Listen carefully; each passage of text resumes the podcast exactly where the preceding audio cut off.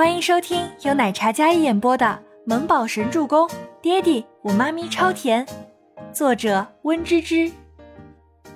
第三百八十四集。慕容兰想不到倪清欢会这样帮他说话，她先是有些尴尬的低下头，毕竟这是见不得人的私事儿。但是随着倪清欢那些真挚的话，她哪怕内心早就习惯了这样的处境，却生出一抹滚烫。那颗死水微澜的心泛起了涟漪。君贤走得很慢，听着倪清欢说的话，他想张口表明什么，但却还是什么都没说，下去忙活。有劳倪总费心了，这是家事儿，我们家会自己解决。慕容清抽了一口斗烟，说道：“倪清欢见他那副姿态，有些恼火了。”想要再说的时候，被周伯言拉住了。倪清欢吁了一口气，刚想出声，看着走进来的周伯言，他虽然气呼呼，但是也没有再说什么。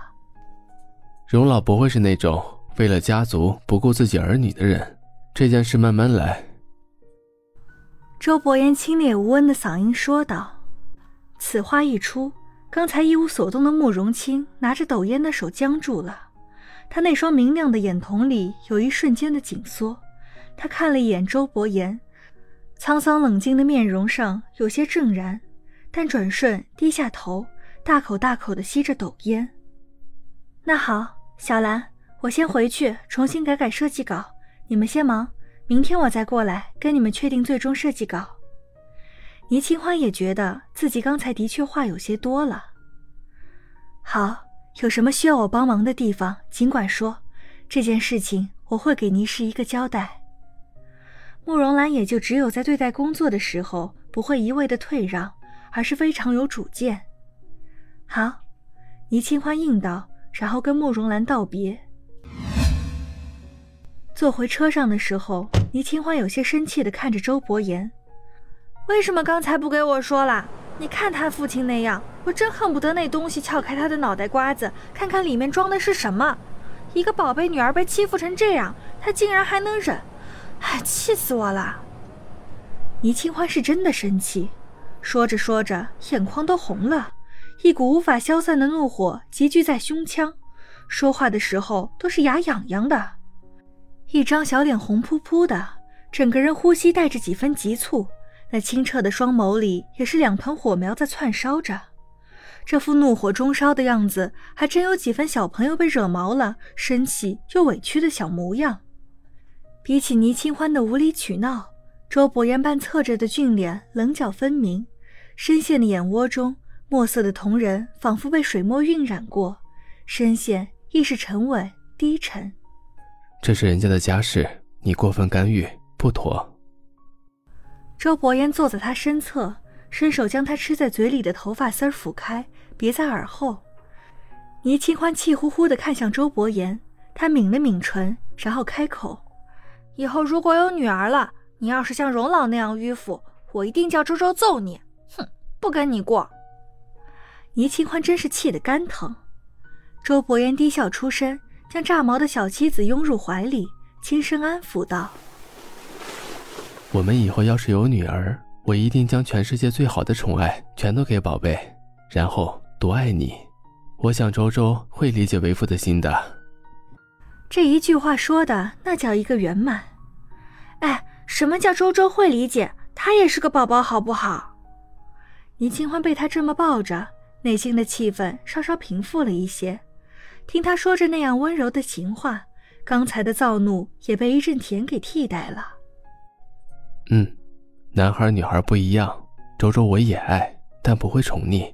而是自小锻炼他，不过我会一直站在他身后，亲自陪着他成长。嗯，倪清欢听了，忽然就热泪盈眶。老公，你是这个世界上最好、最完美的丈夫和父亲，有你真好。这对周伯言来说，何尝不是呢？有他们母子，是他此生最幸福的事情。然而，某些亲爹说着疼爱儿子。此时，他儿子正一脸懊恼的在电脑上忙活。已经一个上午过去了，来自亲爹埋的雷还没被破除，他时刻面临着倾家荡产、私房钱被吞的困境，度秒如年。倪清欢回到公司，立马开了一场紧急会议，先是拟定露天秀场的方案，由专业的舞台设计团队打造。敲定之后立即开工，接下来便是要重新开始修改自己的设计稿，因为倪氏还没有完整的设计部，所有的工作都落在倪清欢一个人身上。幸好之前在医药的时候已经将所有的流程熟练于心，虽然忙，但也是有条不紊，没有出现别的什么差错，只不过是一刻也不得停歇。傍晚七点半，黄金新闻时段。倪清欢停下来喝了一杯咖啡，他打开大屏幕的电视，坐在大椅上看着当下财经新闻。办公桌前整齐摆放的全是画稿，还有颜料盒，最旁边是几碟糕点点心，吃了一半，还有一半没有动。最新消息：设计女神孟年星小姐于本月二十二号举办个人大秀。据悉，这是孟小姐首次以个人名义成立设计工作室举办的大秀。此消息一出，引来一阵轰动，大秀现场的门票更是一票难求，可见热度极高，备受期待。倪清欢一听到这个消息，坐直了身子，看着新闻上的画面。倪清欢在接受采访，字里行间透露出了这次大秀的与众不同，非常特别。电视里气质婉约。举手投足带着一种名媛风范的孟年星看着镜头，十分自信动人。但是倪清欢感觉那看着镜头的眼神，像是直接出现在了自己面前。这些看起来自信的漂亮话，就是在对自己下的战帖。别人看不出来，但是他能感觉得到。孟年星跟他的较量，比任何一次来的还要猛烈。这次大秀，他是想尽一切办法在挤兑自己了。倪清欢放下咖啡，然后将电视关掉。他起身走向身后的落地玻璃窗，窗外万千灯火，霓虹璀璨。